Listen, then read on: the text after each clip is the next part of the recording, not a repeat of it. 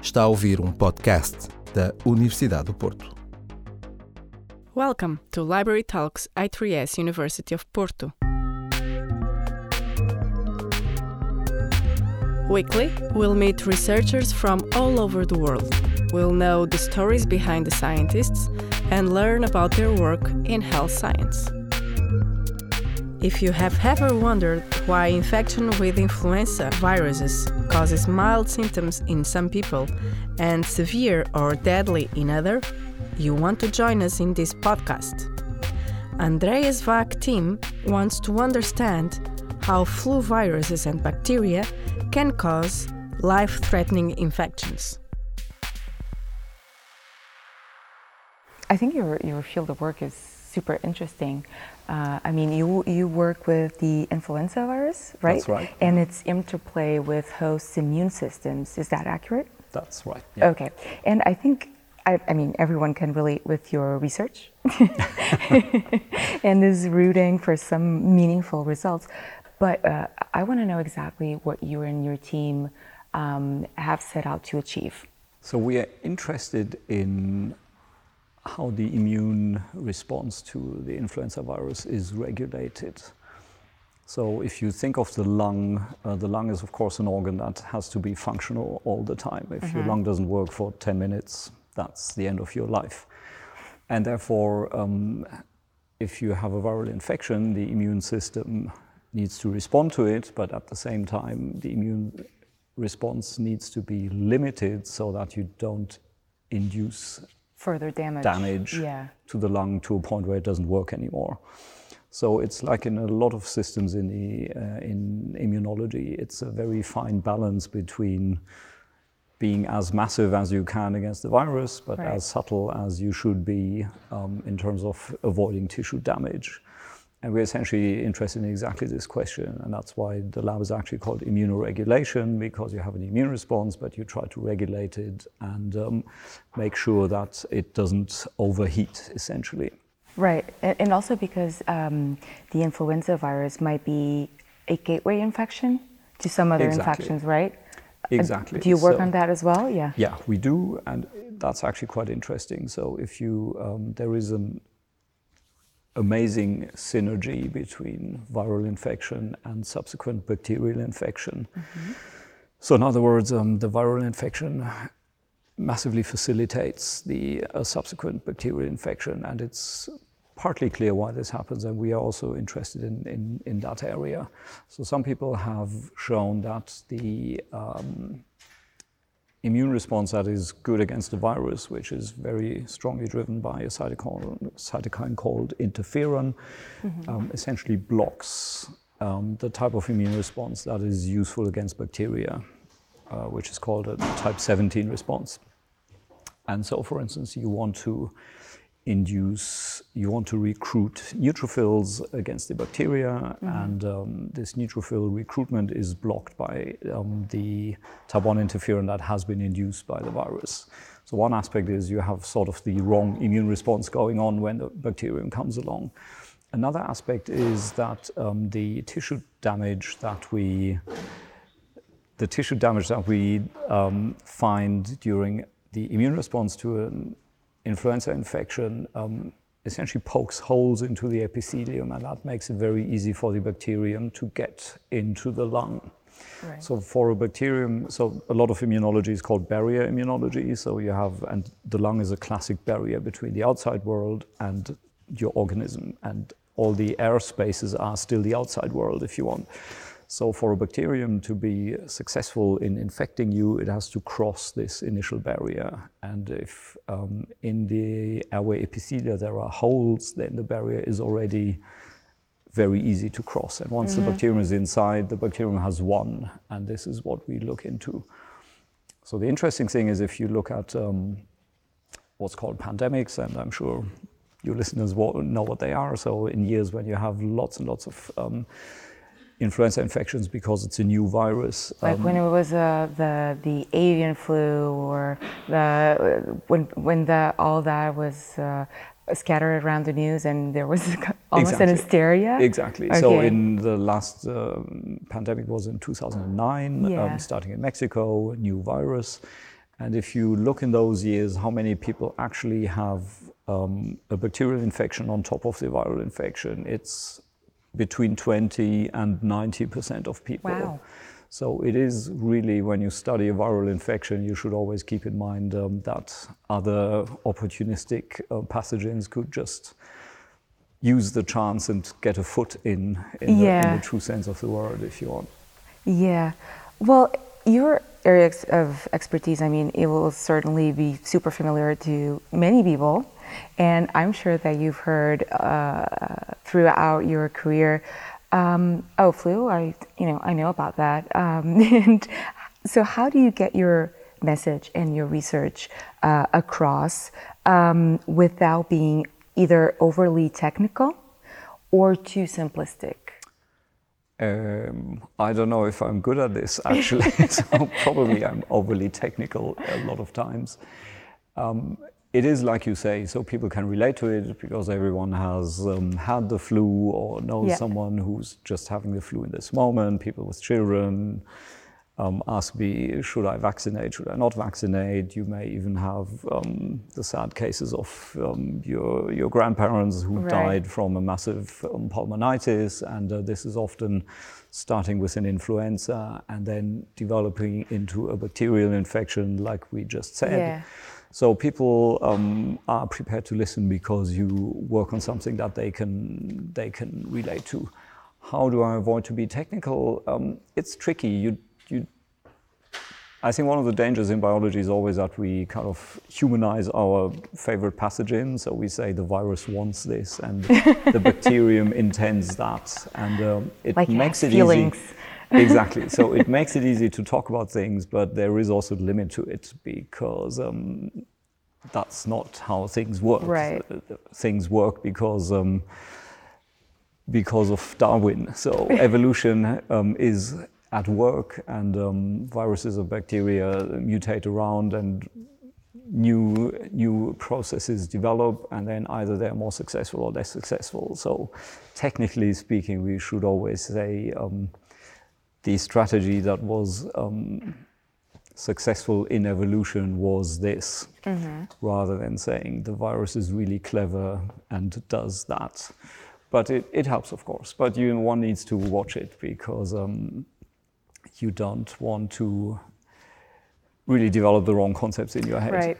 Yeah. So I do try to limit this. I mean, keep it entertaining, but try to Because people are as- already very willing to listen to you. So you need to seize the opportunity to convey something Exactly. meaningful. Yeah, Yeah. Um, it's interesting that you talked about the uh, the elderly and um, the vaccines because there's a lot of people, and I mean I've heard that many many times, and I'm sure you had many more. Um, oh, I had the influenza shot, and I still got the flu. Ergo, the vaccine doesn't work. How do you or how do would you um, put such myths to, to bed? Well, it is um, the way the flu vaccine is decided is a, is a major, major global effort. So um, there is in Geneva at the WHO, there are two meetings per year, one in springtime, one in autumn, where the decision is taken what's going to be the vaccine nine months later. So the vaccine that is given to us in the coming winter has been decided this year in March. Okay. And the decision, when I say deciding, this essentially means you have to decide which flu strains, which viral strains do you think will be prevalent in the next season. Mm-hmm. And this is educated guesswork. I mean, you try to be as educated as you, as you can be, but it is guesswork. And this sometimes goes right and sometimes goes wrong. So there are years where the flu vaccine isn't very um, efficacious. Yeah. And um, this is mostly when the uh, match between the virus strain in the vaccine and the circulating strain nine months later is not very good. If the match is perfect, then the vaccine is actually quite good.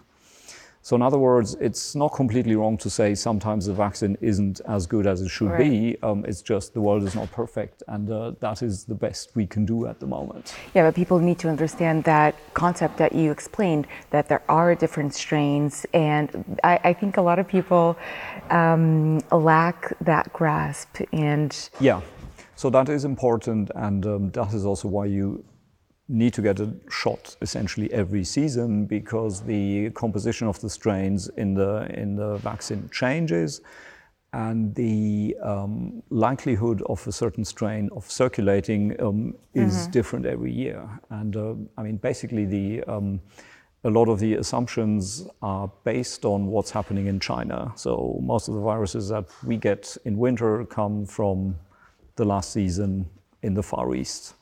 And therefore, um, when I say there is this global um, effort, it's essentially a network of um, five major institutes. One of them is in our institute in London, and virtually hundreds of places in every country in the world who um, collect samples from from patients, Right. sequence them, and um, essentially there is a bunch of scientists sitting in, in Geneva in March, looking at hundreds and hundreds of that is super interesting. data um, data collections from different places to then say, okay, we think the pattern suggests that next winter in the Western world, this is going to be the major strains. So it is really a huge network, and there's a huge infrastructure just set up to to to make this as efficient as it can be. So from that point of view, it is sometimes should I say, slightly frustrating when people just say, oh, I don't take the vaccine because Right. I'm sure they just do this. I mean, there's really a lot of serious effort going into this. And, um, and um, sometimes it's very good, sometimes it's not so good.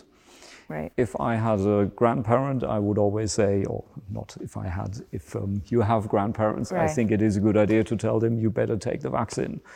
It may hurt for a day, doesn't matter. It Just may not work, Yeah. that's bad, but if it works, it could save your life um, for a few more years. Right.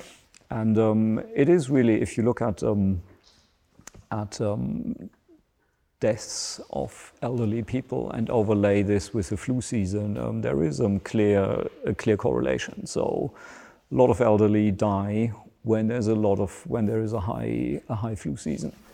It's good to know. I would like to stay in the, in the topic of vaccines, um, but I would like to go in a different direction because you've had the right now you're in uh, Francis Crick Institute, so a regular research lab, um, but you've previously worked in a large pharma company. That's right. Yes.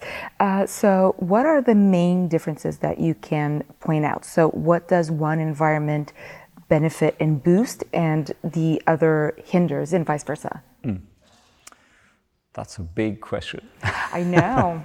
That's why so I'm I think, for, I mean, from the point of view, let's say, from a point of view of someone who studies sciences and thinks, where do I want to spend my life? Um, for me, I think the biggest difference is um, research labs tend to be a relatively small unit, and you are a big part in a small unit. So you're one of the researchers in a group of 10. That means if you're there or not makes a big difference to that group of 10 right.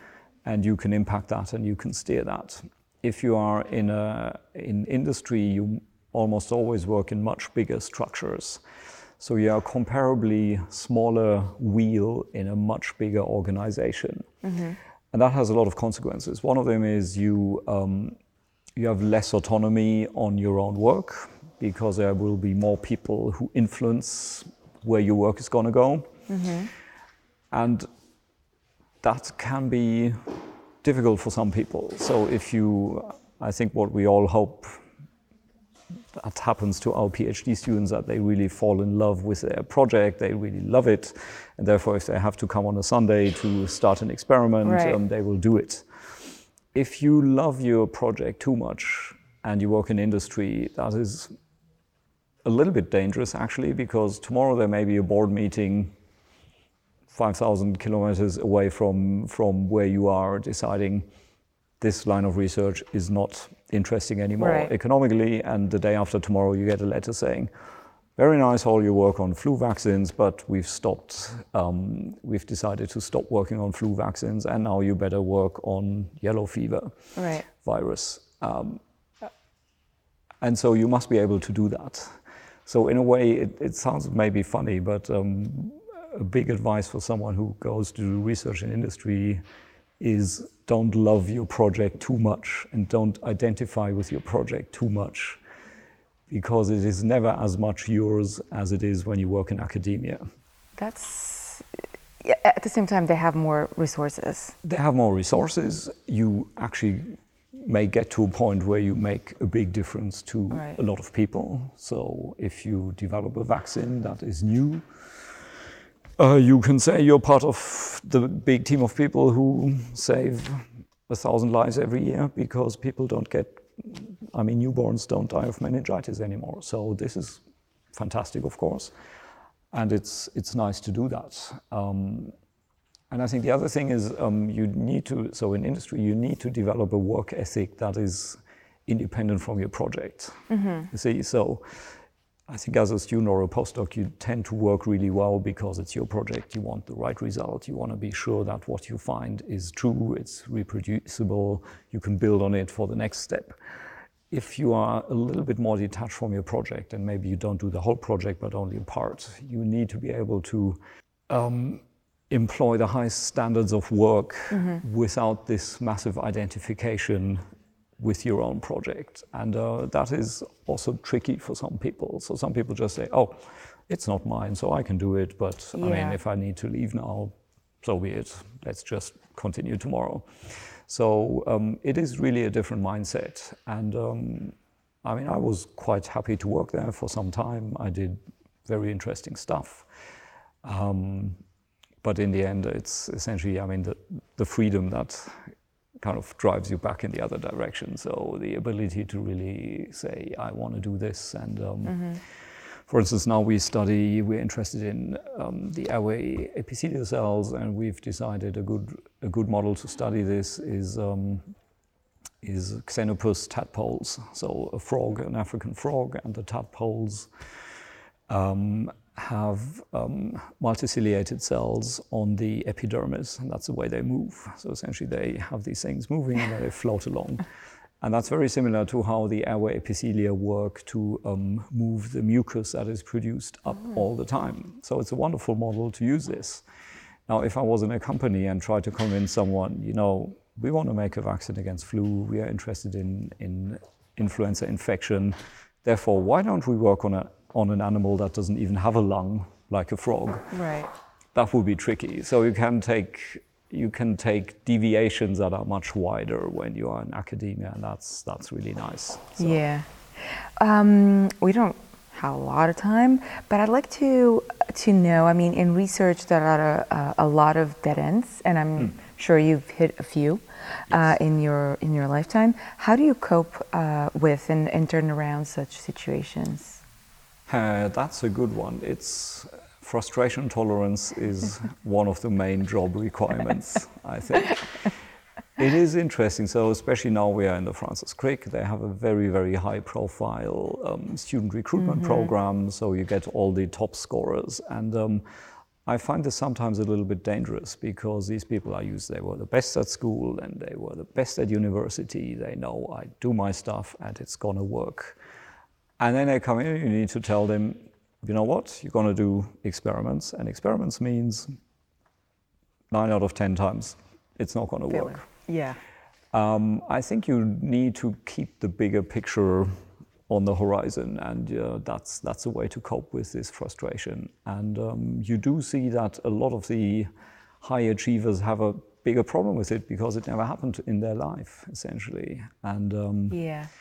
so I think it is, and this sounds maybe funny now, but um, for um, when you look at students, when you have students, for instance, who've done a lot of sports, they're really used to. I mean, you win, you lose. You want to win, you like to win. You don't like to you lose, but you do lose. And so these people are much more used to to stuff than the kind of standard academic student who's never done anything outside the, the um, academic world. They've always been great, and they don't know How do you feel? how it feels when you lose and you Yeah. lose again and you lose again and you lose again and maybe the first year of your PhD project, nothing works. Uh, so it is tricky, and it is um, one of the important things I think of uh, if you become a PI um, to cope with that and see the signs when the critical signs when people really um, can't cope with it. So you need to tell them, well, that happens to all of us, and um, that's also what you need to tell yourself when it happens to you. And there will be moments when things work, and um, you rely on statistics and high numbers. So you say nine out of 10 doesn't work. So that means if you do 100 experiments, maybe 10 are going to work. Yeah. That's going to be good enough for your PhD thesis. so you, you, said that at uh, Francis Crick, and this is my last question, you get a lot of overachievers. Um, maybe uh, many of the labs are vying for the best or for people with specific characteristics. How do you get them to come to your lab?